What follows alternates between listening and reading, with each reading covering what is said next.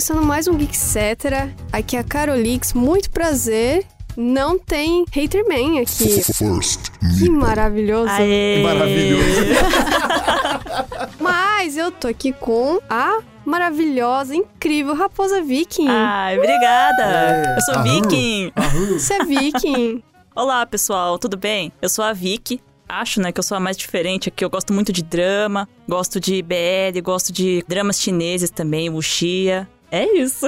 Tá ótimo, não tá nada errado. E do lado dela nós temos uma pessoa que, incrivelmente, hoje ele vai estar um docinho de coco. Meu nome é Chloe. É o é o quê? Clayton. A Dani é a Chloe. Entendi, Chloe. É, agora é Chloe. Mas por que a Chloe? Eu sou triste, mãe. Ele tá sad Clayton É. hoje. E aí, pessoal, tudo bom? Falar um pouquinho aqui de K-drama. Eu gosto de Yusha também. Wuxia. Legal.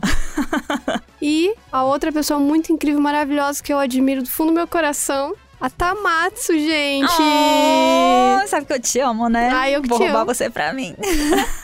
Oi, gente, Muito tudo amor. bem? É muito amor também aqui. te amo. Ah, amo todos vocês. Ninguém fala que me ama aqui. Todo mundo tá se amando aqui Acabei nessa de mesa. falar que eu amo todos vocês. É, Você que tá agora, se viu? excluindo sozinho. Não, eu não. Eu sou triste, Thaís e Vanessa. Acabei de falar pra Ah, vocês. mas obrigada pelo convite. Eu confesso que na cultura coreana, assim, eu vim aqui pra passear, né? Nada. Mas como a gente vai dar uma pitadinha de cultura japonesa aí, aí acho que eu posso dar os meus cinco centavos de opinião. por favor, a gente quer muito. Então, a gente vai falar sobre cultura coreana, como é que estão as coisas, falar de BTS, K-dramas, doramas. Se dramas. É, muitas coisas legais.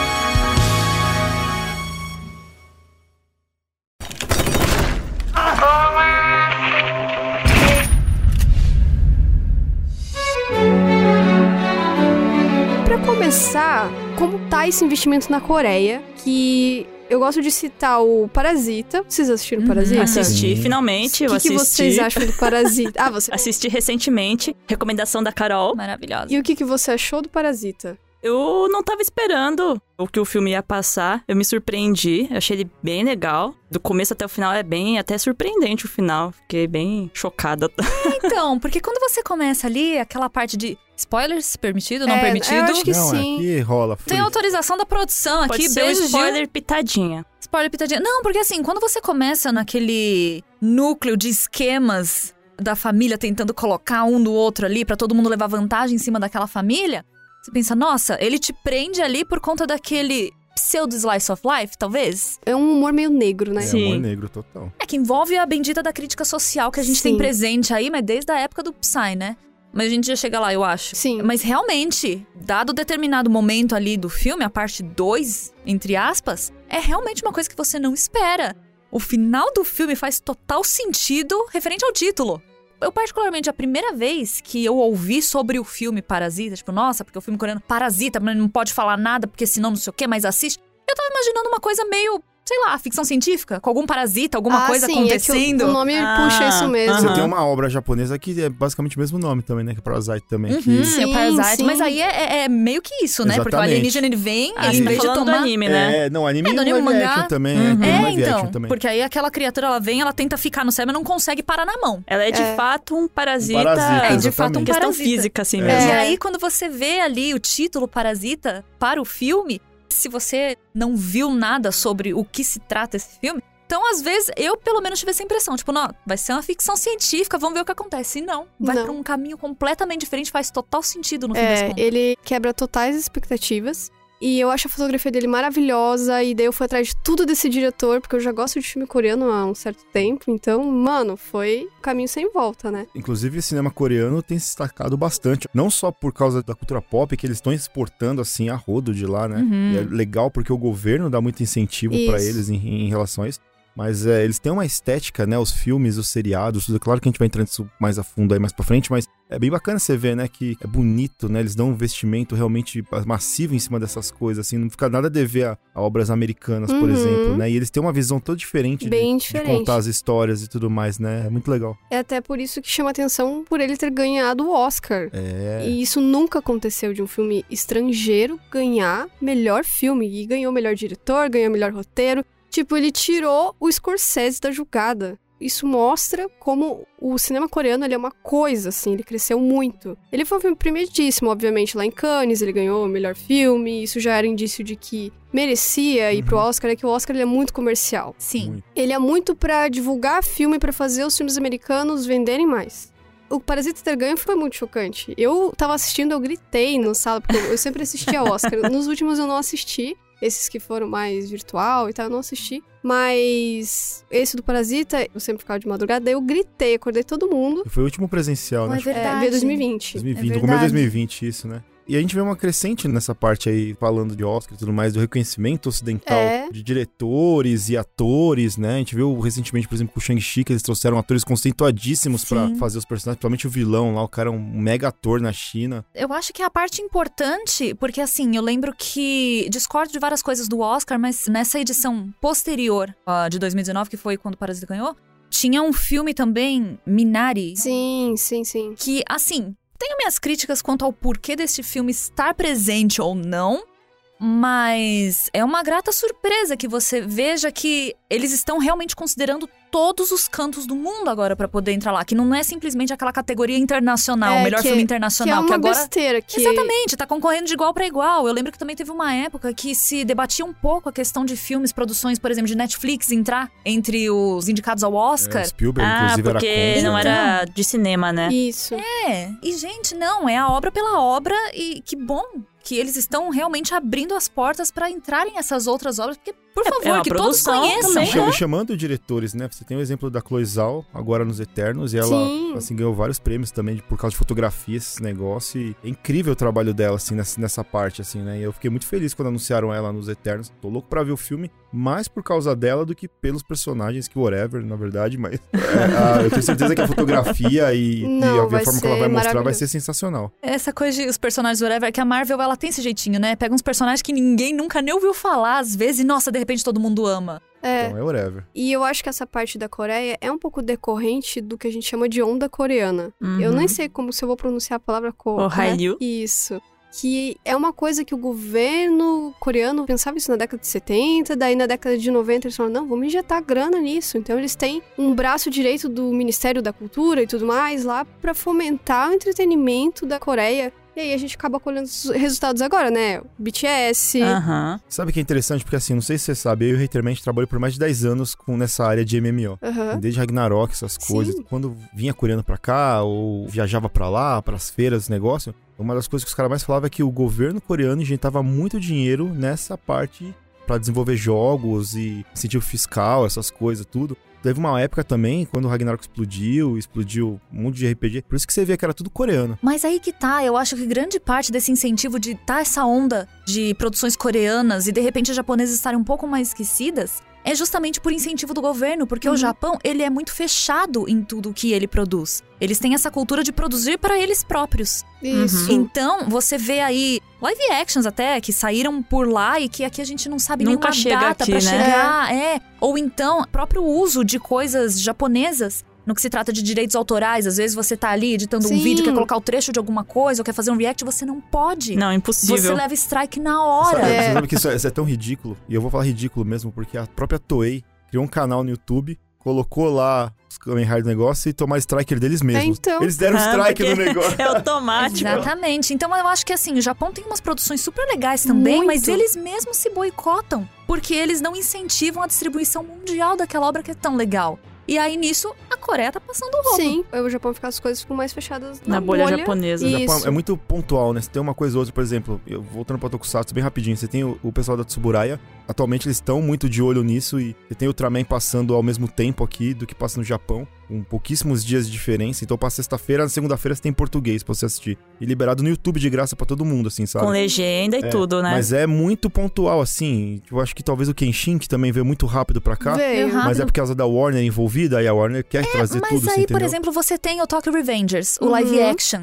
que ele saiu dia 9 de julho no Japão, se não me engano. não tem nem sinal aqui. Pois é, a gente só ficou sabendo, não, vai chegar uma hora. E a gente ainda tava naquela expectativa dos filmes do Samurai X e a gente falou, nossa, já já tá aqui, já já chega e vamos ver. Cara, sumiu. Ninguém fala mais nada. Quando que chega? É, quando o anime é muito, muito famoso aqui, e aí o caso, sei Mesmo lá, do filme do Bleach. Kimetsu. Demorou pra vir pra cá. Demorou. Nossa, demorou, demorou. muito. É verdade. Mas é que o Kimetsu, ele é um produto bem japonês ali, né? E aí ele fez muito sucesso lá dentro e tava no cinema, assim, antes da pandemia, né? Passou antes da Uhum, pandemia. Aí uhum. entrou pandemia, todo esse negócio, e os caras seguraram pra caramba, né? É, então, mas é, é aí que entra, né, gente? Porque o Japão, ele tem umas regras, eles são tão tradicionais em alguns aspectos que, por exemplo, é o país que ainda usa fax. É. Todas as empresas ainda usam fax e aí eles tentam alegar, porque, ah, é, às vezes é de costume, né? Você ter um documento ali escrito à mão, a caligrafia importa na hora de fechar um negócio, é respeitoso você mandar um documento escrito à mão, ou então, ah, a questão da confidencialidade na hora que você faz tudo online, né? E fax não tem isso. Eles tentam justificar o uso dessa tecnologia.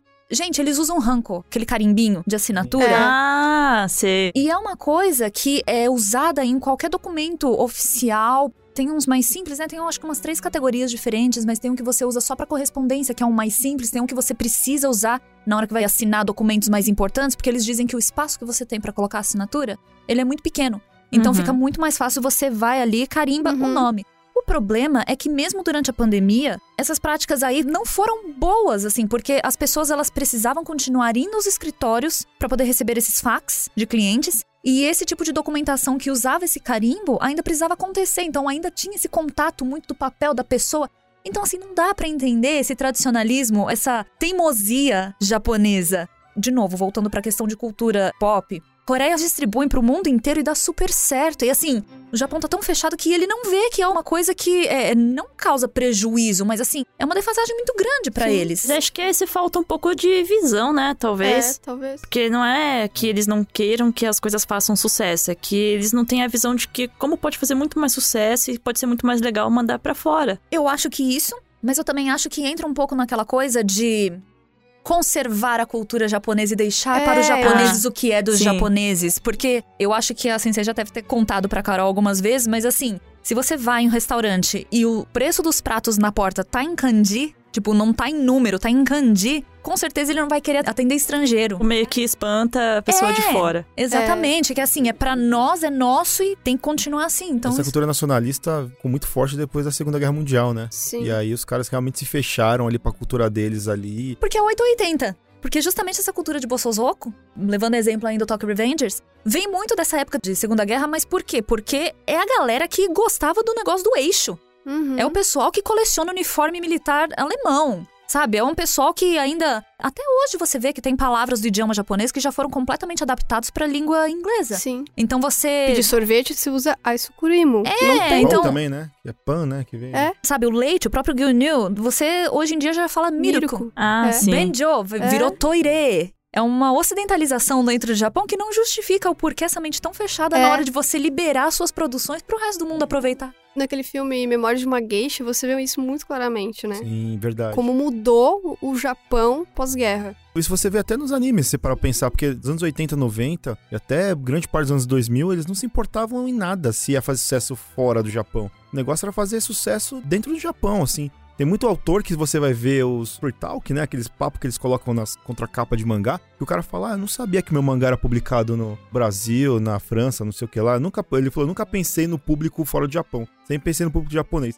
E tem muito ator de mangá que ele faz mangá pensando no público japonês. Se sair pra fora é lucro ali, sabe, pro cara. Porque o Netflix hoje ele tem tantos dramas asiáticos. Nossa, muito, né? Aquele Tudum do Netflix Uhum. Tinha uma parte que era dedicada a mostrar o que iria vir de K-dramas. É muito grande isso. É, então, eu acho que esses serviços de streams foram, assim, fundamentais pra começar a propagar, né? Essas obras, porque antes você tinha que recorrer, às vezes, à pirataria. E às vezes com muita dificuldade, porque você não, sabe, achava um episódio daqui ou outro ali que não, não tava com uma legenda muito legal, então você era um pouco refém disso. E aí é curioso você pensar que mesmo com essa popularização dessas séries pela Netflix, seja por onde for, os dramas coreanos ainda fazem muito mais barulho do que os japoneses. Também É. tem muitos mais disponíveis, né? Então, Porque tem até, a, que nem a Netflix fez o Alice in É, Borderland. eu quero entrar produziu, nesse Alice né? eu quero uma bela discussão aí. Uhum. Só queria fazer um parênteses aqui que eu acho importante, porque me deixa muito braba Hum. sobre o uso da palavra dorama. Porque eu canso de ler gente que divulga ah, é coisas coreanas e tal, e usa dorama pra falar de drama coreano. Não é dorama. Dorama é como o japonês pronuncia a palavra drama, então por isso que ficou conhecido como dorama, né? Os dramas coreanos a gente não chama de dorama, porque é como o japonês fala. Eu acho um pouco de falta de respeito com as culturas. É um pouco daquela coisa de falar, "Ah, é tudo a mesma coisa. Não é, A gente. gente fez um Mais Geek explicando exatamente isso, né? Tivemos Que um era... mais geek, a gente teve que fazer essa distinção. Teve que fazer É. essa distinção porque, é, não, claro, eu acho super importante também, né? Eu acho que hoje em dia é mais fácil você falar K-drama, J-drama É, e, né, cada um é um. Ou só drama também, Só porque drama no fim também. Ou tudo é pode falar drama. novela também, É né? que eu acho feio, assim, sabe? Então. Não, mas eu acho que assim, a gente tá num um momento em que, em convívio em sociedade, que é importante você ressaltar essas coisas, porque muitas pessoas estão reaprendendo, tirando muita coisa de xenofobia, de racismo. Então é importante a gente ter essa reeducação. Gente, quantas vezes a pessoa não chegou pra mim falando pastel de flango, achando que tava agradando? De flango? É, pastel de flango, tipo, idiota, o japonês não pastelaria, pronuncia L. japonês, né? Eu não É, acredito. então. Friteira, não sei o que, é só é sempre isso, ah, né, o cara? povo me É. chamando de Coreia, sabe, É. gente? E achando que tá agradando. Então, assim, não, parem com isso. então é importante, sim. Eu acho. Obrigada por ter trazido esse ponto, tem que falar Carol. pros amiguinhos, né? Não é porque seu amigo é descendente, você não pode chegar nele e falar, ô japa, a não ser que você tenha uma intimidade com o cara, porque senão, cara, é super rude isso daí, é só rude, você só tá sendo Você tem babaca. que dar uma pesquisadinha antes, não Por custa favor. nada, pra É. não ofender ninguém, pra respeitar as- todas as culturas. Exato. Assim como você quer que te respeitem, vamos respeitar os coleguinhas, né?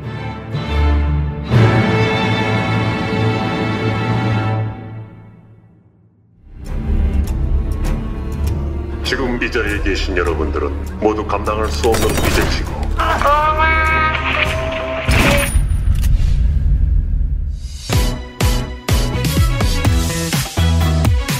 Voltando à questão de Netflix e tudo mais, tem muito drama asiático.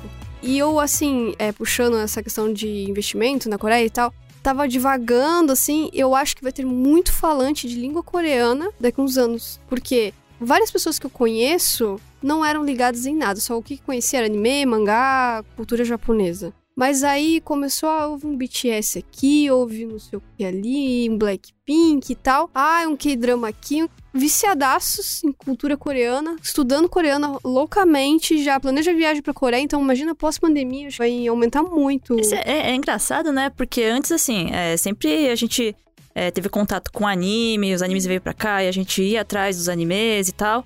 E de uns tempos pra cá, começou a vir essa avalanche coreana de tudo, né? K-pop, de drama e tal. É, então Tipo, eu do acho nada. que. E muita gente estudando coreano. É, eu assim, tô, sabe? tô estudando coreano. Aí, ó, viu?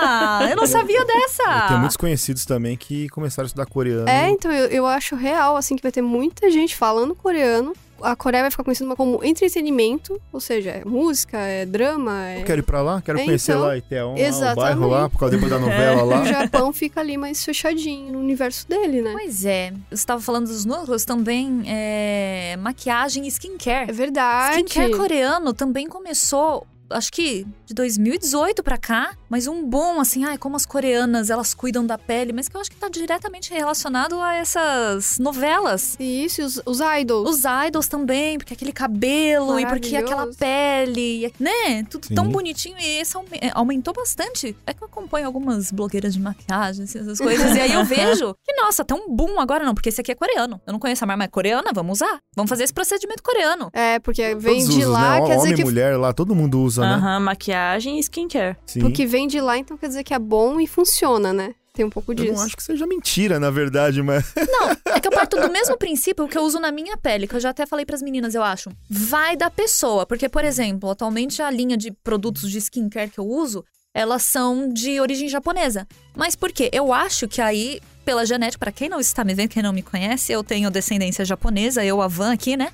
Então aí eu acho que a parte genética e os produtos que foram feitos para os japoneses talvez funcionem um pouco melhor na minha pele, porque já é mais ou menos o foco da fábrica que fez. É mais direcionado ao meu tipo de pele, ao meu Ah, é tipo o de tom da cabelo. pele, né? Exatamente. Tanto é que é curioso, porque os tons de base, essas coisas que eu normalmente uso, a gente testou na van é a mesma cor. É a mesma. Trazendo umas curiosidades, o BTS é tão grande que ele ficou lá nos Estados Unidos, coisa que não acontecia, de ficar no ranking da Billboard. Eles foram o primeiro grupo de K-pop, foi indicado em categoria no Grammy agora em 2021.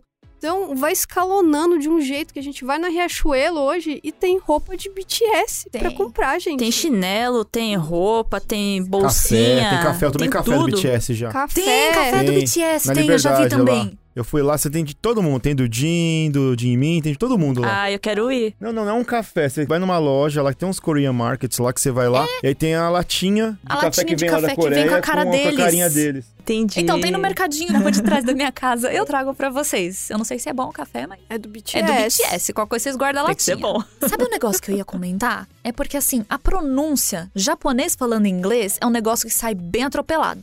É difícil você achar um japonês que fale inglês com uma pronúncia correta. É. Porque a gente que trabalha aqui nesse meio já falou com executivos, às vezes game developers, que falam em inglês, só que são japoneses, e aí saem umas frases que você tem que pensar um pouco pra entender. É bem difícil. Agora, por conta da fonética da língua coreana, eles conseguem desenrolar melhor a língua. E aí eu vejo, BTS fez muito sucesso, e até que eu percebesse o que, que era BTS, demorou porque tava tudo em inglês. É. Ah, sim. Eu falei, tem muitas nossa, que é músicas banda- que eles cantam totalmente em Mas isso aqui inglês. não é uma banda, é um grupo? Ah, um grupo coreano. Ah, gente, nossa, mas tá cantando em inglês, a pronúncia é tão perfeita. Sabe onde eu percebi isso daí? Quando assisti uma novela, o Vincenzo. Ah, parte- Vincenzo maravilhoso. Tem, então, tem o cara lá que é um malvadinho lá, e aí Sim. ele passou uns anos na- nos Estados Unidos. O, o inglês do cara é perfeito, na moral. Você entende tudo que o cara tá falando, assim, é perfeito. Não, mas o próprio Vincenzo falando no começo lá, ele Ah, falando é, não, não. italiano, Não, mas, é que, logo não, mas assim, Isso. vamos lá, assim, o italiano dele. Ah, mas, mas, É, mas Eu eu não, não acho... tenho critério pra Não, avaliar é, o italiano, é, né? eu não, achei meu, que é, ele não, mas, merece. é- é- mas sabe que assim, sabe por quê? Porque você tem uma hora que ele vai fazer uma festinha lá, de, de- não sei se você lembra da Sim, novela. sim. Aham. E aí tem um italiano falando com ele, aí ele tá trocando ideia com o italiano, aí você vê do italiano falando lá, e tipo, é, é é muito diferente. Mas assim, eu achei que deu pro gasto, Sim, entendeu? mas, eu mas- acho... então, mas, é, sim, ok, eu não tô reclamando. Achei, assim, Tá eu amo essa novela. sim, tá não, eu sim. amo essa novela, amo aquele ator. Queria que Eu ele ficasse com a, com a doutora lá no Descendentes do Eu Sol. também queria. Adoro. Ah, sei. O Big Boss. É, só que, tipo, o, o inglês do outro maluquinho lá, que inclusive também eu adorava esse ator, porque ele fazia o Hey Ghost Let's Fight, e tem na Netflix, Ah, inclusive, que é ele sendo exorcista. É muito da hora, cara. O cara manda muito bem. Os caras são muito bons, os caras são muito completos, os atores lá, na moral. É, antes só retomar que a gente falou bastante de BTS, que tá em primeiro. É que BTS acho que é o grupo de K-pop mais conhecido. Uhum. Mas aí, em segundo lugar, hoje, em 2021, tem o Blackpink, que é um grupo feminino também, que. Lisa. m- m- maravilhosa. Muito sucesso. Tem um documentário na Netflix que eles contam um pouco de Sim. como é o universo do K-pop, que é um que é a pouco vida, né, das assustador. idols. Eu, vi esse documentário do É, Blackpink. eu É recomendo, complicado. ele é um pouco assustador, mas vale a pena assistir. E eu fiquei com pena da Lisa, porque ela sofreu altos preconceito lá. Sim, é muito, porque muito eles também são muito, assim como no Japão, você não é japonês e você não é coreano, Coreano. Sofre um pouco de preconceito. Apesar de que os grupos mais novos que estão sendo formados agora sempre tem alguém Sempre- é que é porque eles, estrangeiro, assim. eles acham- Nem todos falam inglês, mas sempre tem um ou outro membro que a língua nativa é inglês. Ou que eles falam, assim, inglês perfeito. Que é pra poder se comunicar com os fãs internacionais. É, tem toda essa preocupação. Uhum. Eu acho incrível. É que aos poucos esse preconceito, né, esse nacionalismo todo, eles vão assumindo, né? A A, geração mais nova sempre vem trazendo coisas diferentes e abrindo a Mas você mente, vê né? bastante isso nas, nas novelas também, né? Sim. Você vê que eles estão trazendo muito esse tema pra novela. Pelo menos as, acho que as últimas duas, três que eu assisti, sempre tinha algum personagem que era estrangeiro, alguma coisa, sofria algum tipo de preconceito, xenofobia ali. Inclusive, acho que no Itaewon Class tem uma parte que o cara não deixa ele entrar numa boate porque a mãe é africana e o pai é coreano.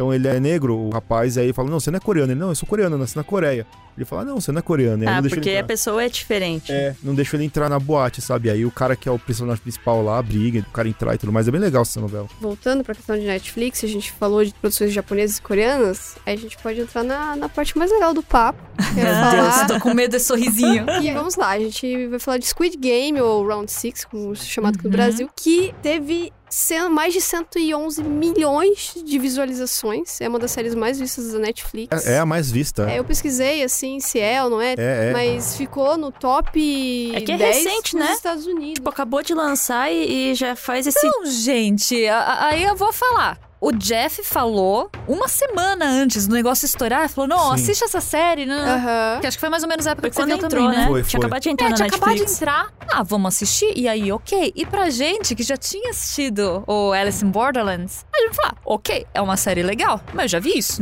mas de repente, É. bum! TikTok tinha um monte de gente lambendo aquela aconteceu. bolacha de açúcar, aquela boneca rodando a cabeça pra todo lado. É, tem filtro pra lá e pra cá. É, Playstation. Gente, eu gosto de indicar coisa pra minha mãe, eu liguei pra minha mãe uns dias, já tinha passado, já tava esse boom todo aí. Ai, mãe, eu vou te indicar uma pra você. Ah, eu já vi. Meu Deus, o que aconteceu? Quem não viu essa série ainda, sabe? Eu queria entender o, que aconteceu, por que ela foi tão grande. E o Alice, que é maravilhoso também, não saiu da bolha, assim. E eu até indiquei na minha live pras pessoas, gente, mas vocês gostaram? Assiste Alice em Borderland. Aí eles, ah, eu não gostei da atuação. Eles não gostam da atuação japonesa. É porque é diferente a atuação japonesa, né? É Eles são mais. Não é forçado, mas. Expressivos, São mais é, expressivos, assim, são mais né? teatrais. Exagerados, eu diria. Exatamente. Porque assim, eu acho que vem um pouco da tradição ali de tokusatsu, que todos os atores ali, os surd actors, Uhum. eles estão de máscara, você não consegue ver expressão nenhuma. Então, enquanto eles estão falando, eles têm que exagerar nos movimentos, porque você não tá sabendo qual que é a cara Sim. que eles estão falando aquilo lá. Por mais que a entonação da voz exista ali. E tem uma outra coisa que eu acho que acaba fazendo um pouco mais de sucesso entre o pessoal que gosta dos dramas coreanos versus os que gostam dos japoneses, é porque a idealização do garoto perfeito é muito diferente entre esses dois. Você diz do protagonista ser um herói ou não? Não, não, não. Que seja a menina protagonista. Ah, O cara que ela gosta, normalmente nos dramas japoneses, é um babaca. Assim, por exemplo, lá naquele Good Morning Call, É um boy é lixo. sempre isso. Então, assim, qual que é o padrão de galã japonês que a gente tem nessas séries, assim, mais adolescentes? É o cara mais inteligente do colégio, o cara gênio dos esportes, que sabe jogar tênis, sabe jogar basquete, É sabe um fazer light o tudo. tempo todo. É o Raito. E assim, uma das principais características é porque, de alguma maneira, a protagonista é perdidamente apaixonada por Uhum. ele e ele só trata ela mal. Ele é só sério, mas assim, ele é tão sério que na menor demonstração de carinho, tipo, ai, caiu sua lapiseira, deixa eu pegar pra você, tó, você deixou cair. Pronto. Você já fica comovida, como, meu Deus, como ele tá sendo fofo, porque ele não faz isso. E pelo contrário, nos dramas coreanos, o mocinho é o galã. Ele realmente é o boy magia que vai tirar o Boy seu casaco magia. pra colocar em cima da Sim. poça pra você atravessar pisando por Eu- cima. Eu, eu- no, no coreano eu sempre zoo, na verdade, com isso daí, É. porque eu, eu falo que tem um negócio que sempre acontece, eu falei pra Vanessa, né? Que é sempre assim: se a protagonista é a, a mulher, é assim, ela, ela começa não gostando do cara. Aí, em determinado momento, ela. Ah, eu acho que eu gosto dele, mas aí o cara já não, não quer mais nada com ela. Aí depois o cara não me arrependi, quer alguma coisa com ela e volta, mas já tem um terceiro cara ali. E é sempre assim. E pode ser o cara também. O cara no começo não gosta da menina, aí ele descobre que gosta, aí a menina já não quer mais. E é sempre assim, tipo. É um drama. É Sim, um mas todas as novelas são assim, cara. Todas as Mas novelas. sim, eu acho que tem esses, esses estereótipos, essas questões de atuação. Tem gente que vê um pouco de dificuldade, acho que às vezes é muito caricato a japonesa, que é meio anime, assim, sabe? ah é, isso que eu ia falar. Eu não assisti ainda o Round 6. Ai, mas, ai, ai. Não, calma, eu, tá na lista lá pra assistir. Você não faz parte dos 111 milhões de pessoas que assistiram. Não. é que é muita coisa pra assistir. É, realmente. Mas o Alice, ele ele não é assim. É uma coisa bem mais fantasiosa, né? Sim, Sim. totalmente. E chega uma hora, assim, parece que vira uma coisa meio shonen, assim, sabe? Anime shonen. Começa Eu uma concordo. competição entre os personagens. é, K-drama, geralmente é mais fácil de você se identificar com os personagens. Em J-drama, você vê os caras colocando muito é, galanzinho, molequinho. Você vê poucas J-dramas com cara idoso, com cara feio. Você vê só os, os bonitinhos, com o cabelinho com pomada. Eu acho mais difícil você se identificar com os personagens de drama japonês do que dos coreanos. Eu não sei, Clay, porque normalmente o que eu vejo de obras coreanas é sempre aquela discrepância que a gente até comentou que é 8 ou 80. Ou você é um miserável que não dá certo Ele em é, nada da vida, é. ou então você é um Mas, milionário. mas eu não tô falando do status social do cara. Eu tô falando, eu tô falando de aparência. Não tem cara feio, hein? J-drama, K-drama, pra mim, todos os atores são bonitos. É igual em Final Fantasy, não existe gente No feia. Round 6 tem uma galera que não é legal, não, meu. Tem, eu queria tem. dizer. Tipo, você Não, tem. mas tem J-drama. Pega o próprio Itazurana Kiss, não é todo mundo galã, não. Ah, mas a maioria é. Você vê que é- tem muito mais cara novinho lá. Mas é um drama escolar. Mas Vai tudo girar bem, mas é que eu tô falando. E, é- e sempre assim, você vai pegar drama tipo policial. Não, você- pega, pega o próprio Alice in Borderlands. Você acha que todos os caras ali são bonitos? Mas os principais são. Não. Quem não é? Só o careca lá. Então, o, o Manabe, não, como é que era o nome dele? Que é até o que fez aquele outro Cherry Magic, o protagonista do Cherry Magic. Quenta, alguma coisa. Esqueci o nome dele. Então, mas é o loiro. Mas o loiro é mega galanzinho, Você pô. acha? Com certeza. Eu não acho que ele é galã, A não. caracterização dele, ele não tá galã. Não, mas ele é galanzaço. Pega ele na Não, ele é novela bonito, lá. ele realmente é bonito, o Ele ator. é, ô. Bom, opiniões, né?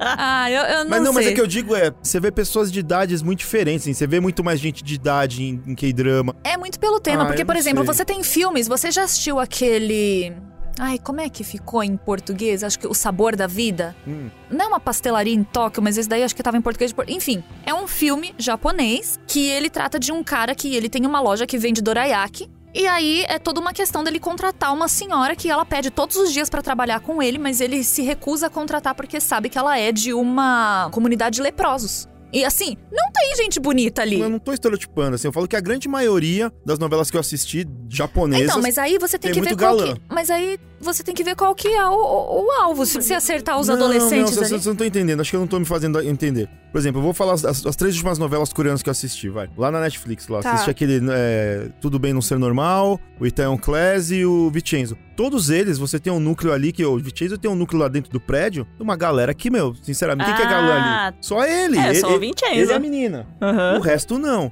Você vai no Itaeon Class também, você tem um núcleo ali também de gente mais velha, de uma galera que não é galãzinha ali também. Mas eu acho que é pelo causa do tema, é um tema de máfia. Mas os protagonistas criança, né, são sempre bonitos. Sim, não, os protagonistas ok, mas é porque os caras Não, chamam é não atenção, não, vai- tem Eu jeito. tô achando que o Clay tá assistindo mais drama coreano do que japonês. Não, eu tô assistindo, mas eu já assisti um monte de drama e, e, geralmente você. É difícil ter esse núcleo. Tem um cara lá que é o pai do cara, ou um cara ali que é não sei o que lá, mas não passa disso, assim. Vou fazer uma pergunta pra vocês, no caso. É porque eu não assisti tantas coisas coreanas quanto vocês, mas vocês acham que de repente essa apreciação pelo público maior está nos dramas coreanos por conta de, sei lá, os japoneses eles fazem uma atuação pra eles e os coreanos eles tentam se adaptar a uma coisa mais americanizada? Eu acredito que sim. Porque assim, o japonês ele não tá, ao meu ver, ali na série, se preocupando se vai ser esquisito, ele. Eu acho que tem um pouco disso, até porque o, a gente viu isso no Parasita, como eles têm essa relação com os Estados Unidos. Uma coisa que me chamou muita atenção, eu achei um K-drama antigo, e daí tinha a criança com a lancheirinha, e na lancheirinha tinha o Power Ranger, não tinha um Super Sentai. Uhum. Era o Power Ranger, era o logo do Power Ranger. Então eles são muito mais ligados com o que vem dos Estados Unidos do que o que vem do Japão, por exemplo, que tem uma proximidade. Mas de, de que ano que era? É um K-drama de 2006, uma coisa assim. Porque Sentai também é muito forte na Coreia também. Inclusive, eu acho que a Coreia é um dos poucos países do mundo que conseguiram pegar a licença Toei e fazer uma continuação canônica Sentai. de Sentai, assim, sabe? De Sentai Ah, é? mesmo. É,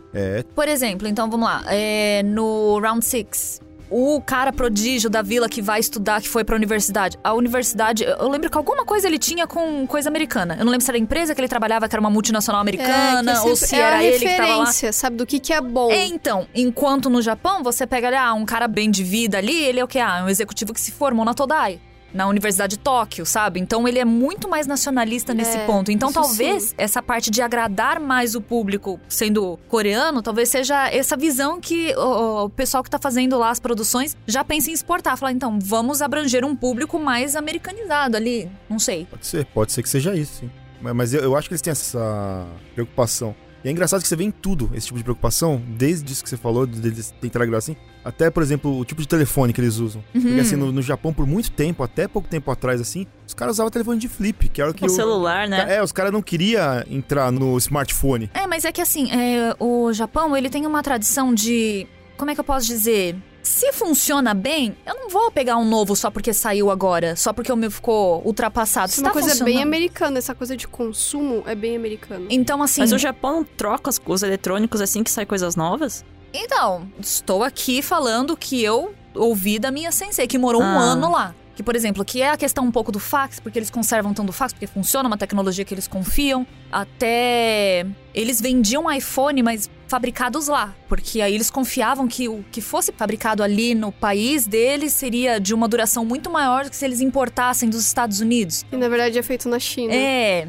é, Japão é complicado É, em alguns então, pontos, gente. Eu- né? mas, mas trazendo um contraponto aqui, o marido da minha cunhada, ele é um cara mega inteligente. Tipo, ai, nossa, você- vai conversar com ele, você acha que o seu QI já é infinitamente mais baixo. Sabe aquele tipo de pessoa? Enfim, hoje ele trabalha na Apple, lá na Califórnia. Uhum. Ele já tá há um tempo lá. Mas antes disso, ele trabalhava na Toyota no Japão. Eles moraram cinco anos no Japão. Ele morou na Suíça e tal. E quando ele foi chamado pra trabalhar na Toyota, na verdade ele tinha sido chamado pra trabalhar na Samsung na Coreia. E ele foi conhecer as duas empresas pra saber pra onde ele ia. Então ele foi pra Coreia, foi recepcionado pelos coreanos, foram levaram pra jantar, aquela coisa. E ele foi pro Japão, fizeram a mesma coisa. Ele escolheu morar no Japão. Ele sentiu o jeito como os japoneses trataram ele muito melhor do que os coreanos. Ele sentiu que os coreanos foram mais invasivos, levaram ele pra comer e não falaram muito bem o que era comida e ficavam rindo, eles tinham essa coisa. Enquanto os japoneses, eles são isso é uma coisa que eu percebi quando eu fui pro Japão. Eles são muito respeitosos. Eles não invadem seu espaço. É muito dozo, dozo, sabe? Uhum. Aquela coisa. Uhum. Na Coreia ele não teve isso. Então, por conta disso, eles escolheram ir pro Japão, trabalhar na Toyota. Eu acredito que todo mundo aqui é muito apaixonado pelo Japão, Sim. como país, Sim. como cultura, tudo. Eu só tô dizendo assim que tem os seus problemas que assim não justifica, sabe? O Japão é um país tão evoluído em certos aspectos, tão respeitoso, tanto é que quando teve a Copa aqui no Brasil, o negócio que virou notícia, nossa, os japoneses pegaram o próprio lixo que fizeram Ah, ali. Tipo, gente, não é o mínimo, Acho que sabe? o- os japoneses, eles têm um senso de comunidade, assim, muito forte. E aí eu tava assistindo aquele Blue Period, Uhum. é, que é o anime da Netflix, do cara que quer fazer faculdade de artes e tal. Ele querer fazer arte é um grande problema pra família dele, porque todo mundo quer só se formar numa coisa normal, tudo tem que ser normal, sabe? Dentro do que todo mundo acha que é normal. Se você sair um pouquinho, já é tipo um estresse, né? E aí, se você pensa, por exemplo, toda essa questão de tradição, que nem o Japão tem um preconceito assim de quem tem tatuagem e tal, porque é uma coisa muito ligada à máfia e tal, de pessoas que fazem tatuagem na prisão. A Coreia também tinha isso, né? Esse preconceito de pessoas que tinham tatuagem. E aí os idols, que nem Jungkook, por exemplo, tem tatuagem, eles começaram a popularizar. Na Coreia agora tem pessoas que se tatuam, né? Tipo, já perderam coisa essa, normal. esse tabu, sabe? De, não, ah, não posso me tatuar, sabe? Ah, não vai pegar mal na sociedade. Então, eles, tipo, são... Não que eles tenham menos esse senso de, de comunidade, mas acho que eles têm a mente, tipo, aceita mais outras coisas, assim. É, Não são tão teimosos. é, É. tipo, ah, se eu sair um pouquinho do normal, tá tudo bem, sabe? Uhum. É como eu vejo também. Até trazendo o ator que faz o personagem do Judgment. Takuya Kimura. Isso. Até sabe o nome do ator. Eu sou muito fã dele. Já assisti um monte de novela com ele. O Judgment é uma série de jogos spin-off da série de jogos Yakuza. E basicamente, os jogos do Judgment, que tem o rosto desse ator, o protagonista, não pode ir para computador. É, Então a SEGA não consegue disponibilizar os jogos no computador, porque a agência que cuida do ator não quer que ele esteja na internet. É é porque eles têm medo de, do Judgment ir pro computador, porque no computador a galera consegue fazer mod, né? E aí, sei lá, faz um mod dele pelado, com a cara dele. É, eles não querem coisa que seja, esteja lá pro, pro Exato, mundo e aí eles não querem. Mas eu acho sabe? que esse medo é. Não, a- a Van, é que assim, pra você ter uma ideia, foi em algum Yakuza que o cara foi tirado do jogo porque a polícia, ele se envolveu num Ah. escândalo, e aí desassociaram a imagem dele. Ele é o ator que faz o Phoenix Wright do. Esse ator, né? Hum. Eu gostava muito dele. Ele se retirou do mundo do entretenimento, não fez filme nunca mais. E aí depois o Yakuza teve uma, sei lá, atualização, né? Trocar a cara do personagem. Então, assim, essa parte é até curioso porque tem as idols também, né? E eu já vi alguns youtubers aí, né, que fizeram vídeos entrevistando. E assim, quem escolhe ser idol tem uma rotina super rigorosa. E uma das exigências é que você não pode namorar. A sua imagem para o público tem que ser sempre de uma garota que está disponível para você.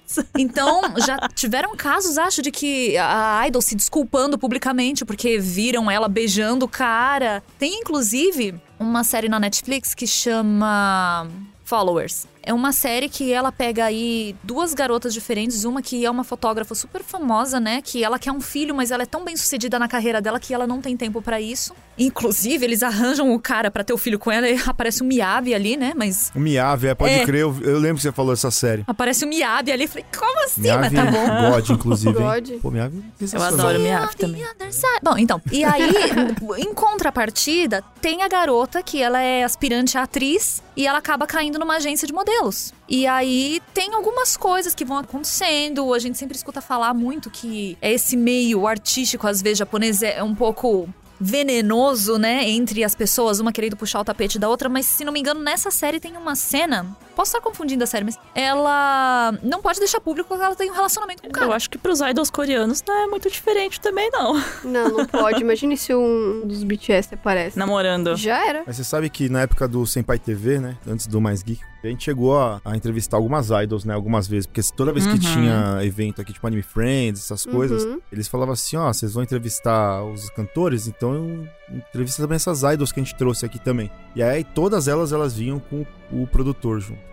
E aí a gente fazia um. Uma lista, né, uma de, lista perguntas. E aí, tipo, a lista de perguntas passava pra tradutora, pra traduzir pro produtor, pro produtor aprovar. E aí, às vezes, ele passava uma ou outra lá, a gente perguntava, e aí ela ficava meio assim de responder. Aí ela olhava o produtor e o produtor fazia. não com a cabeça. Aí ela, não posso responder. Se o produtor fizesse, tipo, beleza, ela respondia. Isso, na verdade, eu acho que teve algumas perguntas que ele riscou. Vocês lembram quais perguntas eram? Ah, era sobre alguma coisa, tipo, o que que ela. Se ela gostaria de dançar o carnaval, uma coisa assim. É, era, não coisa era, desse não era nada tipo. demais, na é, verdade. Não era nada mas, demais. a assim, gente não ia fazer nenhuma pergunta esquisita, sabe? Isso porque a gente tomou um cuidado, né? E os caras ficam assim, que nem cão de guarda, assim. Eles ficam, eles ficam o tempo todo olhando, de braço cruzado. Toda pergunta que você fazia, ela olhava primeiro pro produtor, respondeu certo, o cara, beleza. Teve uma vez também que a menina respondeu, o cara deixou ela responder um monte de coisa. Chegou no final, ele Corta isso e corta, corta isso, aquilo. corta isso, corta isso, corta isso, que ela É falou. curioso ver como essas agências japonesas elas controlam a imagem assim até o último desses artistas, né? Eu realmente não sei como que é na cultura coreana também é isso. É, teve um drama que acho que a Carol também assistiu. Era um BL que o principal não era a vida do idol, mas ele tava entrando pra uma agência e aí na hora de assinar o contrato, ele tinha que dar todas as redes sociais, ele tinha que entregar pra empresa. Ele não tinha controle sobre as redes sociais, a a empresa que controla tudo. Isso era obrigatório, ele tinha que entregar as redes sociais. Os idols têm que morar nos alojamentos, né, da agência e tal, porque eles têm que controlar a vida desse idol, sabe? Ele não pode ser visto com nenhuma garota, com ni- ninguém que a agência não queira que ele esteja associado. E sempre tem alguém morando junto pra ficar de olho. Curioso, talvez seja uma, uma prática assim bem oriental mesmo, porque se não me engano, os próprios japoneses eles não têm a cultura de usar Instagram, porque justamente pode pegar mal pra empresa. Porque assim, você pode, sei lá, tá num piquenique com a família, você tirar uma foto ali e de repente aparecer alguma coisa que não deve ali atrás e a empresa já não gosta. Então, várias contas japonesas, claro que não de personalidades, né? Mas você pega contas de pessoas comuns, é até muito normal você ver que assim, ah, é foto de prato de comida. É foto de... Eu tenho uma amiga mesmo que ela raramente tira foto dela. Ela sempre é foto de prato de comida. E às vezes tem os pseudônimos, né? Tem os nomes que eles criam ali pra usar na rede social, que é justamente pra ninguém associar aquela pessoa trabalha nesta empresa, ela pode falar alguma coisa que vai sujar o nome desta empresa. Então eles são muito reservados nesse Uhum. ponto também. E nem precisa ser idol, artista. Teve o caso da autora do Grammy. Sim. Teve uma vez que fizeram uma imagem promocional que não estava de acordo com os personagens que ela tinha criado. E aí ela reclamou no Instagram. E aí ela teve que deletar esse Instagram, porque tava, tipo, dentro do contrato dela de artista, ela não podia sair de algumas coisas ou falar algumas coisas sobre a empresa que ela trabalhava lá. E aí, depois de muito tempo, ela criou um outro Instagram. Nossa. E eu achei muito triste, É porque muito ela triste. tinha razão no fim das contas, né? Porque a empresa fez um negócio que não era legal com os personagens que ela tinha criado. E aí, quando ela foi lá desabafar, e não foi nem nada demais assim, ela falou que tava muito triste e tal, pelo que tinha acontecido, e deu ruim pra ela.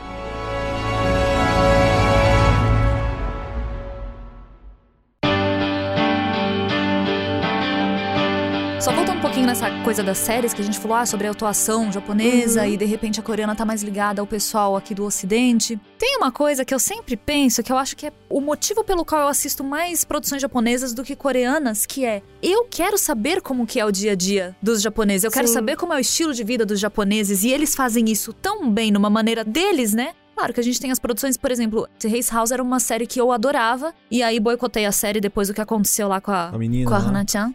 Enfim, internet, né? Mas eu de fato eu gosto de ver esse Eu dia a dia, como é o também. trabalho, como é que é o colégio. E a não ser que seja uma produção coreana, que seja focado, sei lá, no dia a dia de colégio, ela se assemelha muito às americanas. Ah, sim. Então, assim, eu já não vou atrás, porque eu vou ver a mesma coisa que se eu estiver vendo uma série de produção ocidental. Então, às vezes, eu sinto interesse em ver como que é de fato do outro lado do que uma adaptação pra agradar estrangeiro. Não sei. Talvez seja esse o motivo também. Eu entendo também, compartilho disso. Eu acho que o da Coreia fica muito ali no. Tem algum detalhe ou outro que você puxa. Você acaba assistindo demais, você acaba aprendendo algumas coisas, né? Uhum. De palavras, comida. Core... Coreano, se tá bem falando? que É. dramas assim coreanos são tão variados de temas e de Então, gêneros, né? É que, tem, muito, não para de É, ter também, Eu né? preciso confessar uma coisa de, de, drama coreano. Eu sou muito ruim de ouvido, assim. Até pra inglês, às vezes o cara fala e eu tenho que ouvir umas duas, três vezes. Isso é totalmente culpa minha, antes da galera me crucificar, tá? E eu não tô falando mal de ninguém. Ninguém vai te crucificar. Mas por favor, assim, não, não, não me odeiem. Mas é que assim, como eu tô muito mais acostumado com o japonês, quando eu ouço os caras falando, eu já sei o nome do fulano, ciclano, beltrano. E aí, em dorama, assim, no, no- desculpa, dorama, eu falando dorama. Ai, ai, ai. Eu, desculpa. eu, eu mesmo falei o negócio e eu tô voltando, mas eu me corrigi antes, ó. Tá tudo bem, Clay.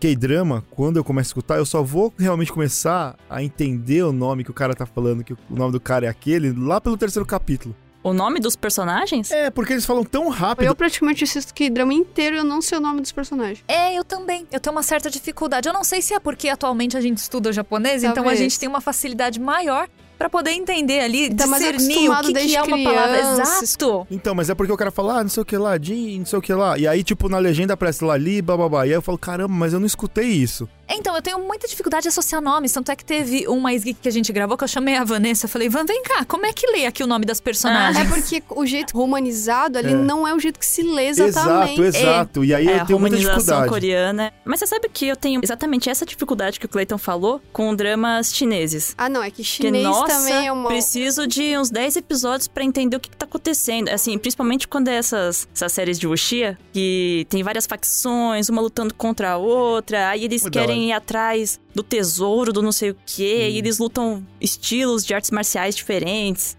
E aí, cada um ainda assim tem o nome, tem título, tem um jeito de chamar irmão, mestre, discípulo, melhor amigo. Tudo diferente, assim. Eu falo, nunca sei quem que tá chamando quem. Ah, eu, eu nem tento. Não Ah, dá. eu é, tento, é eu muita tento, mas- coisa na minha cabeça já. Ainda bem que alguém me entende, porque eu realmente falei, cara, não é possível. Porque Não, é assim, eu, eu, eu gosto mesmo de assistir os K-drama, mas quando você pega o J-drama, e aí talvez seja porque a gente tá mais Tá mais acostumado mesmo de, de acostumado, assistir desde talvez. pequeno, aí o cara fala lá, Rio, não sei o quê. Pá, passei, ô, legal, tô, tô ouvindo o negócio. Aí chega no K-drama, aí o cara fala, ah, é Li, babá. Aí eu, eu leio na legenda. Eu sei que o nome Mas do cara não é esse. Mas eu não eu associo, não eu não consigo. consigo o meu- também. eu- de ouvido assim, eu não consigo entender, É, cara. de ouvido, às vezes, eu consigo entender a separação das frases, porque quando eu tô, tô uma coisa melodiosa no jeito que fala, que é. Não, não, não, não. Então, assim, eu consigo entender alguma coisa, tipo, que acabou uma frase e começou a outra, mas parar pra escutar palavra por palavra É, também mas não é. consigo. Os nomes também são um problema pra mim. Eu, eu assisti Round Six inteiro, eu não sei dizer pra você como que é o nome do protagonista. Ah, a primeira vez que eu assisti um K-drama, eu não sabia onde que terminava uma frase e começava a outra, assim, era tudo alienígena. É que Mas agora já você também é tá uma estudando questão de... coreano, então é, você tá mais avançado que a gente. Que porque- bom! Agora a gente vai ficar pendurado na van pra poder saber essas coisas. Eu tô chegando ainda no básico. Tô, tô aí, que aprendendo o alfabeto. Takeshi tá aprendendo também? Não. Não? Ah, Não, mas, o ele, Takeshi ele, já corrigiu a gente umas vezes ele em vai, ele coisa vai desenvolver coreana. uma habilidade ah, mas já o já. assim. Takeshi aprende as coisas muito rápido e ele, ele sabe um pouco. Bizarro, cara. A gente fala, como é que fala isso em chinês? Ele, é assim. Aí, de cara, Menino gênio. É. Mandarim, gente, é, é uma coisa assim. Às vezes tem palavras que têm a mesma pronúncia, palavras diferentes. Mas a maneira como você pronuncia, a entonação que você dá tem sentidos diferentes. Tipo, você falar mãe e cavalo é a mesma pronúncia, mas o Ah, jeito de você falar é diferente. Eu acho que você vai chegar nessa aula ainda, Carol. Tem alguma aula que a gente fala, ah, Portugal de... Não, então, tipo, o, o- como se pronuncia em português, como se pronuncia e não sei o quê. E aí tinha chinês, aí tinha lá o xexê. Aham, E aí, você passou por essa e ela te contou da frase? Sua mãe é um cavalo? Sim. Então, que era ma, ma, ma, ma. Eu não lembro agora. Mas era ma, ma, ma, ma. Que a, a nossa sensei, pelo menos pra mim, não sei como que ela falou pra Carol. Eu falei, nossa, mas xexê também, assim, em chinês? Você sabe falar chinês?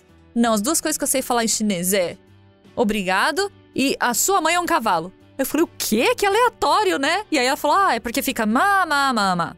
É. Aí eu, ah, ok. sabe A o que, que entonação que lembra? você usa. já assistiu aquele hora, hora do Rush? O Chris Rock e o Jack Chan? E aí eu acho ah, que no, no final do primeiro, eles vão viajar pra China. E aí tem uns erros de gravação, né? E aí no, no final do filme, a mulher fala assim: você quer amendoim, não sei o que lá. Aí o Chris Rock, ah, quero. Aí ele fala, tipo, xexê, lá, não sei o que lá. Aí o cara, nossa, você fala chinês? Ele, é, você nunca perguntou pra mim. E aí, tipo, depois mostra os bloopers lá, né? Os erros de gravação. Ele faz, eu acho que umas 30 vezes essa cena. Aí o Jack Chan começa a aloprar ele, fala, mano, tá vendo que eu passo nos Estados Unidos agora? Agora vai, fica me zoando aí. E aí ele começa a zoar com o Chris Rock, né, cara? E é sensacional essa cena, que você vê realmente como é difícil você falar assim. É muito, muito da hora.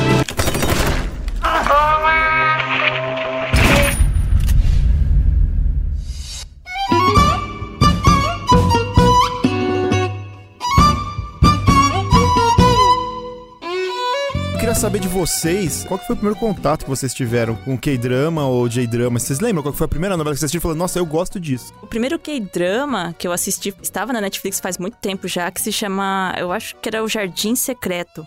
É uma história de uma sweet actress e um cara muito rico que eles trocam de corpo quando chove. Era muito diferente, era uma coisa muito interessante, assim, diferente de coisas que eu já tinha assistido. E eu assisti junto com o Takeshi, é um romance. Na Muito minha época bonitinho. isso chamava Ramamei. Grama mesmo.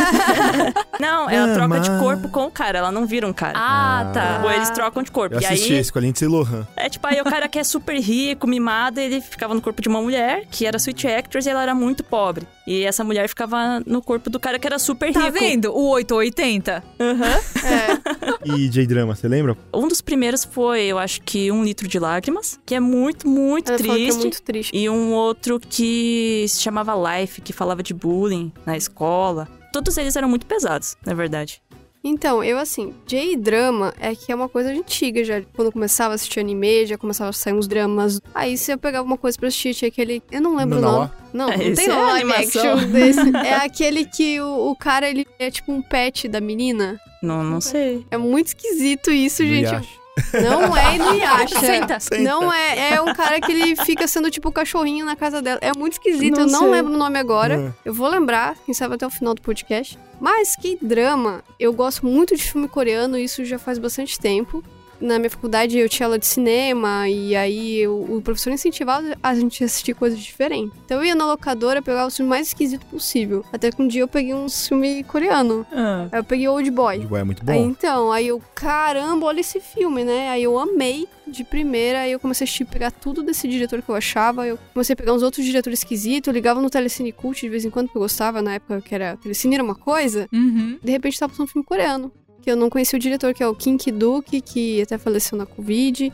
E ele tem uns filmes muito legais. Aí eu comecei a consumir bastante filme coreano. Mas, K-drama mesmo, apesar de eu gostar dos filmes, foi mais recente na Netflix. Que daí eu botei aquele Boys Over Flower. Ah, esse tem várias. É, esse aí tem, é um clássico, né? É, Aí eu botei porque eu, eu precisava todas de as uma coisa. versões. Eu nunca fui de ficar assistindo muito drama, essas coisas eu sempre fui mais, ai não, essas coisas meio bobinha, né? Só que daí eu queria uma coisa leve pra assistir. Queria uma coisa que me fizesse bem, não sei, uma coisa bem tinha, assim. Aí eu botei esse e quando eu vi, eu tava assistindo tudo, sem parar, eu comecei a botar outro, eu falei, quero mais, quero mais, quero mais. Aí eu não conseguia parar de assistir coisa, eu falei, gente, me indica coisa. Viciante. É, Eu sempre tive muito medo de baixar coisa da internet. Então, por mais que eu conhecesse, por mais que eu às vezes pegasse alguma coisa passando ali na casa da Bachan e tudo, a primeira vez que eu consegui ter acesso pra assistir alguma coisa de fato foi o Itazura na Kiss. Ai, sim, sim. Então, o Itazura na Kiss foi o drama que eu vi, foi o primeiro, assim. Isso não contando os filmes, né? Porque aí, por exemplo, Carlos Rodima, essas produções assim, mas eu, eu gosto muito desses filmes independentes. Mas de eu pegar e falar assim, não vou assistir, escolhi aqui, foi o Itazura na Kiss. Se não me engano, ele é de 2013. Não sei se foi mais ou menos nessa época que eu acabei assistindo, eu realmente não lembro. Eu cresci com aquela coisa meio que aquele pré-conceito sobre as outras culturas asiáticas. Então sempre fui meio assim. Então o primeiro contato que eu tive com algum tipo de obra coreana, desconsiderando o Psy aí com Gangnam Style, que foi onde explodiu, e também não vou considerar os jogos, né? Porque os jogos ali, às vezes você tá nem sabe qual que é a produtora Sim. direito, É, você vai jogando. Então eu acho que eu vou dizer que é Parasita mesmo. A primeira coisa que eu vi produção coreana e obviamente que aí depois falar, não, agora ficou acessível, vamos atrás das outras coisas. E aí tive contato, por exemplo, com o Vincenzo, que a gente já falou no Mais Geek, com o...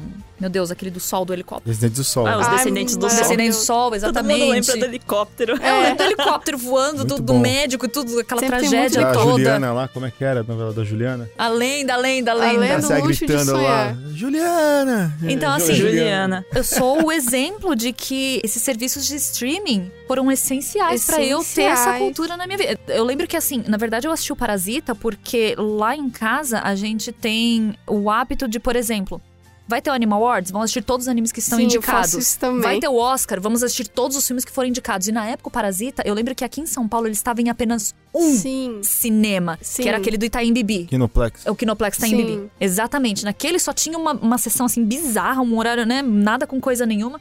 E a gente foi assistiu e foi a primeira vez que eu tive contato de fato com uma obra coreana assim. Ah, vou assistir porque eu quero. Então, por isso que eu falei, gente. Cultura coreana, infelizmente, eu tô devendo muito ainda, mas eu chego lá. Eu tinha meu, muito preconceito com novela, esse negócio. Eu era, um- eu assistia muito anime desde sempre, tokusatsu, essas coisas. E aí eu tinha uma amiga minha, a Van, a Van chegou a conhecer ela. Hoje em dia, infelizmente, a gente não tem muito mais contato, mas ela assistia muito J-drama e depois ela foi assistir muito K-drama mais pra frente porque ela ficou viciada em Running Man, que era um, um programa de variedades que tinha na Coreia, e ela depois envezou pro K-drama.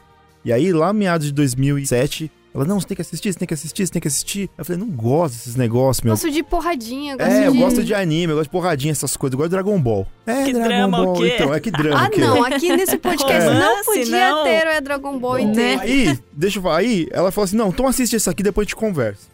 Ela me deu, são, são 12 capítulos só, assiste aí. Me ferrei. Porque aí eu fui assistir o negócio e eu fiquei viciadíssimo na parada, que era um J-drama chamado Blood Monday. Era um dos primeiros do Takeru Sato, por exemplo, que é o cara que fez o Kamen Rider fez o teve um tempo que eu tava muito viciada no Takeru Sato. É. E saí assistindo um monte de drama que ele fez. Tinha até uns meio estranhos, assim. É, foi um dos primeiros que ele fez. Inclusive, o cara que, é o- que era o protagonista. Como é que era o nome? Alguma coisa Miura. Ele faleceu faz uns dois anos, assim, muito triste, assim, porque o cara era muito bom. E era muito da hora. E aí, essa minha amiga foi pro Japão quando tava estreando a segunda temporada desse drama. E aí ela comprou um monte de coisa lá, e trouxe Nossa, camiseta, e trouxe um monte de coisa.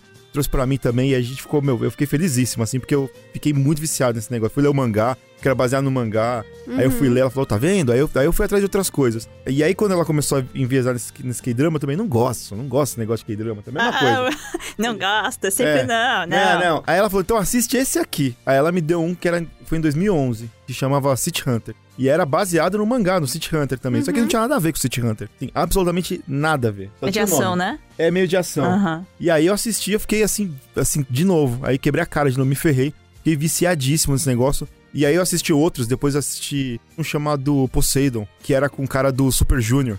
E aí eu comecei a ouvir Super Junior por causa do cara, é, assim, então, sabe? E uma coisa leva a outra. O Iris também, eu assisti, assim, bem antes. O Aires. E, foi- e era tudo na mesma época. E aí eu fiquei um tempo sem assistir K-drama depois. Exatamente porque K-drama era, era bem mais difícil você conseguir assistir do Aham. que os J-drama. E aí do nada comecei a ouvir, não, porque eu assisti uma série Netflix, sensacional, sensacional. E mó galera falando e era o Kingdom. Uhum. E aí, Kingdom, e não sei o que lá. E aí, depois do Kingdom, que eu comecei a realmente prestar atenção que a galera, assim, o público geral, estava se estourando da bolha e saindo da bolha. E o Kingdom é sensacional. Uhum. E aí eu comecei a voltar a assistir, por causa dos streaming, né? Porque aí eu, eu- eu acho que. Sim. Eu, eu posso estar errado, não sei se vocês me corrijam se eu, se eu estiver errado ou não. É claro que eles estavam trazendo o K-drama antes, mas acho que depois que o Kingdom explodiu e a galera começou a assistir pra caramba, começou a vir muita coisa, assim, muita, muita coisa mesmo, assim. Você abre todo mês, tem, sei lá, umas 10 Não, novelas e, e novas. depois ali. que você assiste um, a sua home do Netflix já era. Só- Já era. Não, É, você abre começa a minha lá, só tem É. drama asiático. Aham. É como se eu não assistisse mais nada. Só fazendo um parênteses, eu lembrei o nome. Eu, que na verdade custei os universitários aqui. Se chama Kimi wa Peto. É isso. Nossa, eu nunca ouvi falar desse drama. É, é, é meio bizarro, assim. É meio bizarro, mas, mas é bonitinho.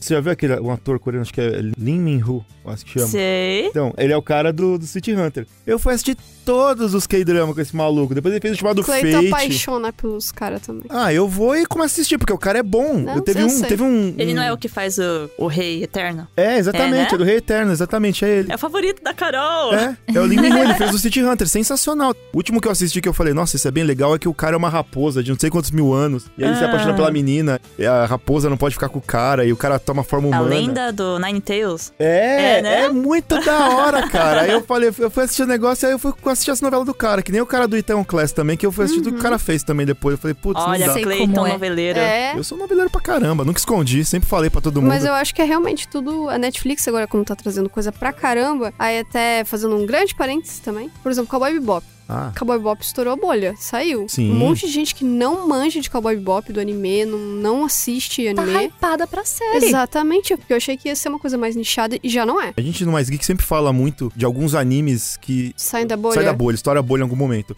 O, o Cowboy Bop foi um que na época que ele saiu, ele foi um anime que você indicava pra galera que não gostava de anime. Sim. Diferentão, mas assiste né? isso Assiste é isso aqui. diferente. E aí o cara ficava apaixonado, por causa, seja pela trilha sonora Uhum. ou pela história. E você tem alguns exemplos, assim, o Attack on Titan, Sim. Death Note, é One Punch Man. Você tem algumas coisas que um cara que nunca falou de anime com você, chegava no trabalho e falava, ô, você viu É, o filme da Alita também. Alita, né? É. A Alita, a queridinha da O van. Akira. E eu acho que isso é culpa dos streamings, é o que disseminou.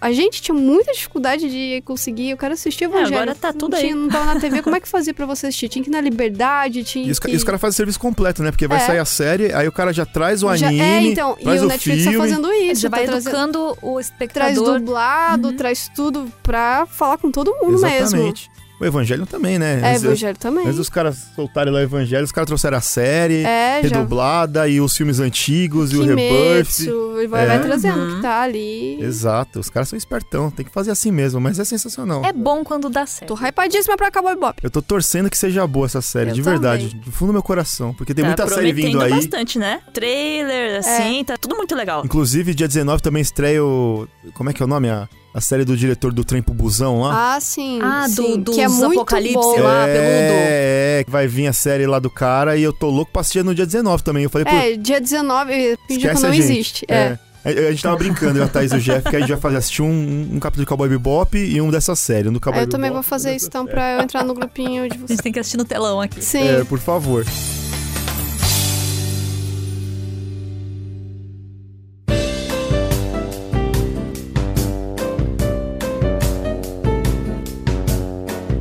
Agora eu quero pedir pra vocês uma indicação. Pode ser qualquer coisa japonesa, coreana, o que que a pessoa que tá nos ouvindo deveria assistir. Ah, é, teve um drama que eu assisti recentemente que se chama Pitch of Time. É um drama coreano, original da WeTV. E ele tem atores que são coreanos e tem atores tailandeses. Porque o protagonista é um personagem tailandês. E a história, ela é bem doida, porque ele volta pra encontrar um amigo dele e aí ele descobre que ele tava conversando com um fantasma. Esse amigo dele já tinha morrido. É bem assim, diferentão. E aí ele se assusta no começo tal, mas aí depois ele resolve ajudar. Quer saber por que, que esse meu amigo ainda tá aqui nesse mundo. Ele conversa com outros fantasmas, né? Porque ele é sensível. E fala, ah, ele tem algum assunto mal resolvido nessa quando estava vivo, né? E aí ele vai ter que ajudar ele a resolver, senão ele pode virar um espírito que vai ficar vagando pra sempre aqui, né? E ele tem, tipo, assuntos mal resolvidos com a mãe dele. Tipo, é uma história muito triste. Ele não sabia que ele tinha morrido. Ele tinha um relacionamento bem ruim com a mãe dele. É um romance, é bem interessante. Triste e bonita a história. Olha só, e onde tem pra assistir? Teria na WeTV. Eu não sei se tá disponível pra cá. Ah, assim, apesar da grande expansão, ainda a gente tem algumas limitações. Você pode ir na locadora do Pirata Jack. Se possível, não, né? Mas fazer o quê? Já que a gente falou do Takuya Kimura, eu vou indicar uma novela que eu acho que é a novela mais famosa dele. Inclusive tem três temporadas, dois filmes, e ele alcançou estrelato no Japão por causa dela, que chama Hero, onde ele faz um advogado pouco ortodoxo que resolve os casos. É bem naquele esquema meio house. Só que ele é meio loucão, ele não é babaca que no house, sabe? Ele se mexe na vida pessoal dos clientes. Ele vai na cena do crime fazer umas doideiras. Ele é viciado em compra online. Esse Hero é de 2003, a primeira temporada. E aí, a época que eles compravam muito, passava na, na TV. Ah, liga agora e compra. Aí Sim, ele, aham. ele pegava e, e via e começava a ligar. Aí no escritório dele tava sempre cheio de coisas inúteis, assim, com negócio pra fazer abdominal. A gente faz isso hoje com o Shopee da vida? Exatamente, exatamente. E aí é sensacional, acho que foi a série que ele se destacou, inclusive, acho que acabaram chamando ele pro Judgment por causa disso. É muito famosa essa série Hero lá no Japão. E se for coreano, é, eu acho que o pessoal podia ir no... Pode isso? Duas Pode, indicações? É, ele... Mas é que, é que eu queria fazer uma eu tinha coreana, pedido uma, mas vamos lá. que é o Hey Ghost Last Fight. Que tem na Netflix, é coreano e é com o cara lá, que é o vilãozinho do Vincenzo. E é- ela é curtinha, é muito legal, muito levinha, gostosinha de assistir. E é legal que você vê um pouquinho do, do misticismo e das crenças. Como é que é? Misticismo não, como é. Folclore? Folclore, é o folclore coreano, né? Como é que os caras têm as. Uhum. Você não pode passar na frente da porta aberta, não sei o que, sabe? Esse, esse tipo de coisa. Ah, é sei. muito legal, assim. Depois assistam, ele é muito levinho, muito. É, é meio bobinho assim, mas você se A diverte. gente gosta de coisa bobinha. Eu adoro. A minha indicação vai ser um dorama mesmo. Desculpem. Na verdade, eu queria indicar filme, mas eu vou nessa série mesmo. É, a série que eu vou indicar chama Switched. Ela é uma série japonesa, ela está disponível na Netflix. Ela tem seis episódios, ela é curtinha. Ela é de 2018. Tem uma menina no colégio que ela é toda fofa, mais popular, cheio de amigos. Tem os caras que gostam dela. ah, ah. Em contrapartida, na mesma sala, tem a garota, que é mais gordinha, ela é mais introvertida, as pessoas não gostam muito dela, não falam muito com ela. Elas vivem duas realidades extremamente diferentes, então enquanto a popular tem um lar todo bem construído, toda, né, a família é toda muito amorosa com ela, a outra garota, ela vive numa casinha, aqueles clássicos apartamentos japoneses que você vê que assim é só um cômodo. Aí no mesmo lugar tem a pia e no outro lado tem aquela sacada assim que é só uma porta de correr de vidro e é tudo uma sujeira, a mãe dela maltrata ela, ela sofre bullying no colégio, até que um dia as duas trocam de corpo. E aí você acompanha a protagonista, no caso. A protagonista acorda no corpo da outra menina, né? E aí ela fica sem entender, e quando ela entende quem ela é, porque ela vê nos documentos tudo, ela chega no colégio e fala: Fulana, você trocou de corpo comigo, a gente precisa dar um jeito de destrocar. E a menina olha pra ela e fala: Não. Ai, meu Deus. Não, eu tô bem aqui. Exatamente. Então, assim, ao mesmo tempo que é uma dessas séries de troca de corpo, ela tem aquele peso porque ela é mais uma conscientização do que as pessoas podem sofrer ali no colégio. Então, o que, que você vai fazer? A outra tem uma vida horrorosa. Ela não é uma pessoa querida, ela não é uma pessoa popular com os amigos, ela não tem, assim, perspectiva nenhuma. Ah, inclusive ela começa quando essa garota tenta se matar. Nossa, que Nossa. pesado. É, então assim, ela tem esse tom de colegial. Pra quem acompanha um pouco das produções japonesas, assim, a gente sabe que sempre essas coisas de suicídio colegial É, envolve presente. pressão, tem aos montes. Então, essa série, ela tem esse teor interessante de você acompanhar o dia a dia dessas pessoas no colégio, mas ela também tem essa conscientização de que, olha, o que acontece? E, e se ao contrário, né? E se você tentasse ser amiga dessa pessoa, o que isso não acarretaria? Como você podia mudar a vida dela? Como você poderia ajudar a esta pessoa a gostar mais de si mesma só com essas pequenas ações? Então, é uma série curta, ela tem esse teor de drama, mas ela também não é só essa coisa pesada. Tem as situações lá que a outra pessoa tem que lidar. Então, assim, é uma série da menina tentando dar a volta por cima, apesar de todas essas adversidades. Então, é isso. Legal. Recomendo. Ah, gostei. É, eu vou indicar uma coisa diferente. Não vou indicar drama. Oi? Não vou indicar drama. Não, como assim? Ué, eu vou indicar filme coreano. Ah, então por Na favor. verdade, sim, eu vou indicar, eu já falei dele aqui, o Old Boy. Não assista o remake americano, pelo Não, amor de favor, Deus. É Josh Brolin a É, você Escarlate. finge que não existe, você assiste o original coreano, por favor. É do diretor Chung Wook Park. Eu recomendo, na verdade, todos os filmes dele. E um outro filme que eu acho legal é o Time. Se você achar esse filme em algum lugar, pelo amor de Deus, me avisa, porque eu estou procurando. Eu consegui alugar uma vez na locadora, muitos anos atrás, depois nunca mais. Então, se você tiver o DVD dele, fale comigo. O filme é- se chama Time, é do diretor Kim Ki-duk. E basicamente a história é sobre um casal e a menina ela sente que o namorado ali, o- ele não tem mais tanto interesse nela. Coisas às vezes acontecem. Ela gosta muito dele, então ela some da vida dele e ela faz uma cirurgia plástica pra mudar o rosto dela completamente, pra ela virar uma nova pessoa pra ele se apaixonar por ela de novo. Nossa, gente, vale o esforço? Então, pra ela, ela é meio doidinha. E ela faz isso, então ela tem que conquistar ele novamente. E é sobre isso, só que ele é bem dramático, assim, ele tem uns- umas coisas mais pesadas, assim. Mas é um filme muito legal, ele me chamou muita atenção pelo tema. Então, se você achar, fica aí a recomendação e me avisa. E é isso. Digam onde que as pessoas podem encontrar vocês, redes sociais e tudo mais. Ah, nas minhas redes sociais é tudo Raposa Vic, V-Y-K. Instagram, Twitter. Twitch também é Raposa Vic. Eu tento ser consistente nas minhas lives, mas eu não tô dando muita conta de fazer toda semana, mas enfim, quando dá eu faço. É, O meu é Clayton SF no Twitter e no Instagram. E Príncipe da Proteína na Twitch. É o nosso príncipe da proteína. O meu é Tamatsu em tudo. Instagram, Live, PSN, Twitter, menos no TikTok. Não tenho perfil no TikTok, tão fake meu no TikTok. Denunciem o meu perfil fake no Eu TikTok. vou denunciar. Eu vou, já tô Sim. denunciando aqui, inclusive. E o meu, como vocês sabem, é arroba Carolixen também em todas as redes sociais, Twitch, Instagram. Eu queria ser consistente que nem vocês, assim, mas a zoeira fala mais alto. É, o príncipe da proteína fala mais alto, né? então é isso, gente. Obrigada pela companhia de vocês. Foi muito legal Ah, falar obrigada disso. pelo convite. Eu amei. Eu adorei. Acho que a gente tem que voltar mais vezes. Parte 2, Uhum. parte 2. O Clayton fofo eu gosto mais do que o Clayton hater, que vem o fado do hater man. então acho que a gente pode pensar em outras pautas e voltar com seu time, que é muito mais legal. Uhum. Sim, vocês têm que me apresentar os grupos, os K-popers. K-pop! Vou, vou. Porque aqui a gente só fala do BTS, né? É.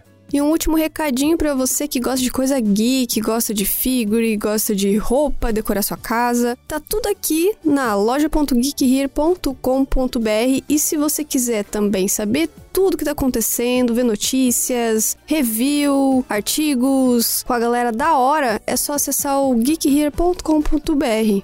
Então, um beijo, gente. Obrigada e até mais. Tchau. Tchau. Beijo, até a próxima.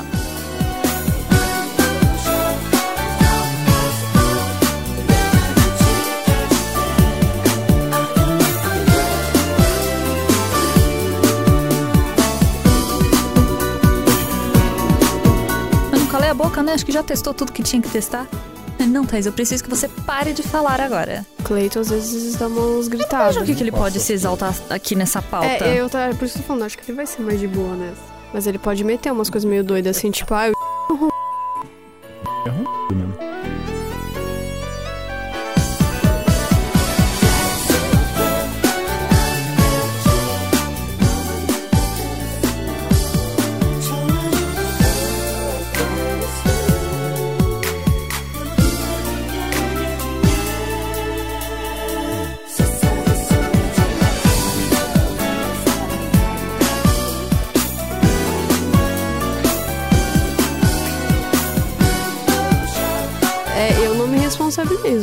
Querida, qualquer dancinha que eu Meu- faço lá, vem, querida. vem 10 army me seguindo lá no Insta. Ai, nossa, Que nossa. dancinha, eu não vi você.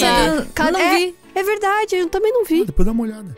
Ah, tá bom. Mentira. Tá faltando a sua. Aqui a minha ainda também tá tá, mas. Depois, não, não, já deu 24 horas, infelizmente. Não, depois dá uma olhada Talvez eu lá. coloque, depois eu, depois eu coloco lá nos Você destaques. pra vocês inventa é muito coisas, fanfiqueiro. Cleiton. Fanfic Cleiton. Fanfic Clayton em ação.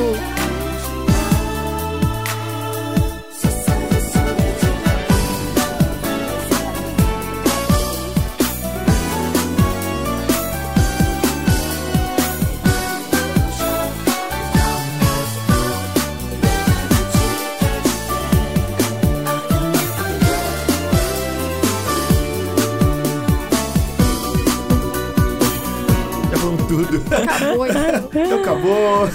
A Carol atiçou, atiçou no comecinho da, da- aqui do podcast. Quando é que a gente vai falar de K-pop? Aí, a gente falou de BTS. Falou, porque a gente é Ah, chofé. mais ou menos. mais Mas ou quer menos. falar de, de K-pop. Quer falar de K-pop. K-pop, sou Eu shopping. só queria dizer que então está comprovado, né? Clay, quando está sozinho, é outra pessoa. Ele é um docinho de coco. Eu sou um bombonzinho, cara. Bom pão de mel. Pão de mel, gente. É piada interna.